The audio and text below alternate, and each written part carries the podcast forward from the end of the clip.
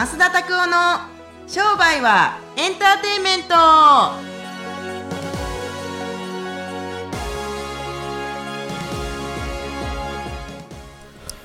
Welcome to 商売はエンターテイメ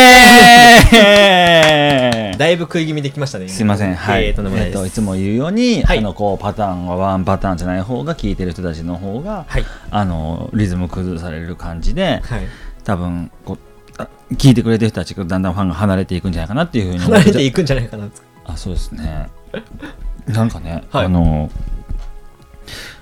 僕ずっとあのコンセプトとしてはいはい。顧客囲い込みとかもうすごいくだらなくてやらない人なんですよ、なんで、あはいはい。これ前まで聞いてた人が聞かなくなりましたとかっていう人たちあのいると思いますけど、はい。勝手にせえって感じなんですよ、そう。どっちでもええわみたいな、あそうなんですね。うん、だってあの何ですか？そんなん言ったらテレビ見たことぐらいあるでしょ？あはいはい。いずっと決まって見てた番組あります？やーもうちっちゃい頃、戦隊ものぐらいじゃないですかね。それさ、はいい、つから見ひんくなった？いや、もう小学校。裏切り者なんで？っていうようなもんなんですよ。ずっと見てたのを見なくなって、聞かなくなって、はいはい。だからって感じですよんね。お客さんたちが、例えばマッサージ塾でもさ、はい。お客さんたちがなんかの人続けないみたいなんですよ。えー、そうなんよ。わかったって言うんですけど、どう思います ?1 年半ぐらいで辞めちゃうんですよ。いや、別にいいんじゃない？次いるから。永遠に、例えば、マッサージ塾に75億人入学したら大変よね、これ。いや、もうてんやわんやですもん。てんやわんやじゃない多分名前覚えれへん俺あとロシアのあのね ってなったら大変やからな確かにそうですね。そうだからあの必要以上のなんか囲い込み戦略とかってやらないからなんか聞かなくなってあのでも別にその人死なへんと思うしで聞かへんくなった人が一人二人増えようが俺も死なへんしそうって感じで、ははいい、あの、なんか大きな気持ちでね、ビジネスできたらいいなと思いますけどね。はいなんかそんな感じをちょっと、はい。あの、前説で、えー 何の結論もないわ。はい。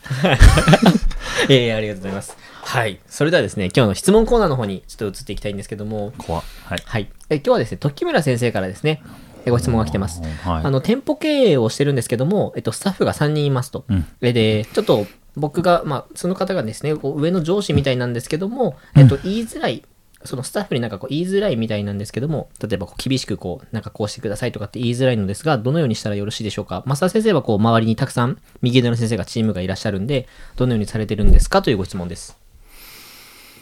うん、まずは、マインドセット的には、あの、言いにくいっていうのは嫌われたくないし、なんか、機嫌っていうか、なんか機嫌悪くなってほしくないから多分そうやって言うと思うんですけど、はい。でもそれ言ってると、多分もう組織の中では、例えばやっていけないと僕は思います。一人でやるんだったらまた別ですけど、なんでどうすればいいですかって、別に僕、口頭でもいいと思いますし、LINE でもいいと思うし、手紙でもいいと思ってるんですよ。伝え方もいろいろだと思います。SNS のメッセンジャーとかで伝えていくのでもいいし、はい口頭で伝えてもいいと思うから、はいって感じで、僕自身はいろんな伝え方の種類があるから、自分に合った形で伝えるんだったら何でもいいんじゃないのって思いますけど。うんはあなるほど。あ、じゃあもう直接こう、スタッフに言うっていうわけじゃなくて、まあ、その別の方法でも自分が言いやすい方法で、あの、まあ、伝えていくっていう感じでいいってことですね。コミュニケーションは一個じゃないでしょうよ。うんだって、こうやって、ポッドキャスト聞く人たちもいたら、はい。YouTube で見る人たちもいるし、何ですか？文字で読む人たちもいるわけじゃないですか。はいはい。だから、なんだっていいんじゃないの、そもそも。なんかこれ、自分がこれが使いやすいから、これで伝えていきますのもいいけど、はいはい。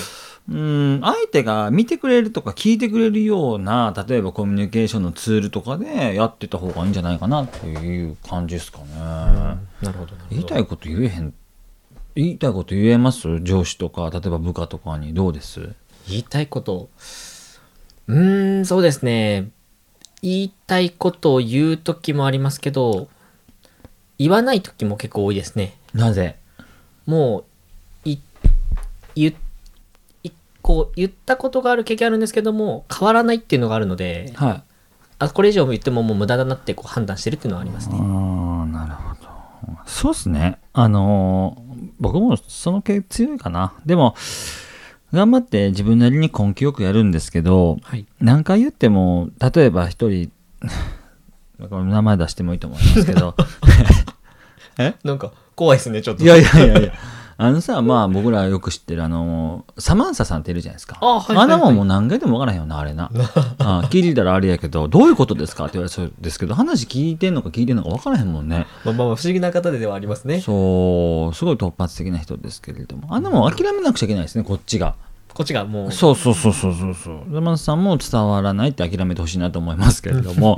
なんかいずれにしていってもはいうん。伝えることはできるけれど伝わったのかどうかっていうのは向こう次第でもあるんじゃないのかなって思いますけどね、そう。何でもかんでも伝えてたらきりないと思うよ、僕らが毎日なんか僕ら僕はつぶやいたことないですけど政府に対するコロナの文句とかが毎回、はい政府というのが届いたら多分政府のやつ多分自殺してますよこれ エゴエゴサーチで半端ない こと危ないと思いますね。多分小池百合子さんとかは、多分殺されるんじゃないかなと思いますけど、いや、本当に。国民は今、東京都民はものすごい怒ってますよ。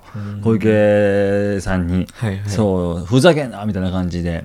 なので、はいあの、そんなん届届かなくてもいいこともいっぱいあるから、うんうんうんまあ、コミュニケーションって難しいね。これ永遠のテーマですね、絶対。はい。とまあちなみになんですけどこの方と一緒の形で例えばなんですけどもスタッフさんとか例えばこう今、まあ、商売人の学校という形ではい。先生も会社をされてらっしゃると思うんですけども先生としてやってると思うんですけども、こう例えばそのスタッフはどのようにこう雇ってるんですかっていうちょっとご質問もサブで来ててですね。こう人材の配置というかですねこう会社を経営していくというか、まあ、経営塾として先生と今この上に立ってるんですけどもそういうのはどういうふうにこう周りのスタッフとか右腕のスタッフとかっていうのを配置していってるんですかっていう自分と同じめっちゃくちゃ簡単。チームに適応する人間だけ一緒に仕事する、うん、だから役割がしっかりしてるそうこのゴールがあり役割これな、はいはい。だからしっかりしてる、うん。うん。それに背いた人間とかをやめていってもらうってだけ。あじゃあその先生としてやっていくっていう形でこう人材配置していって。もちろん。それちなみにこう個人的なこうまっすんとしてのこの感情は入れないようにしてるって感じなんですか？入るに決まってるけれどもそこに何の得もないから僕は増田塾の増田校としてその人を選んでるだけ。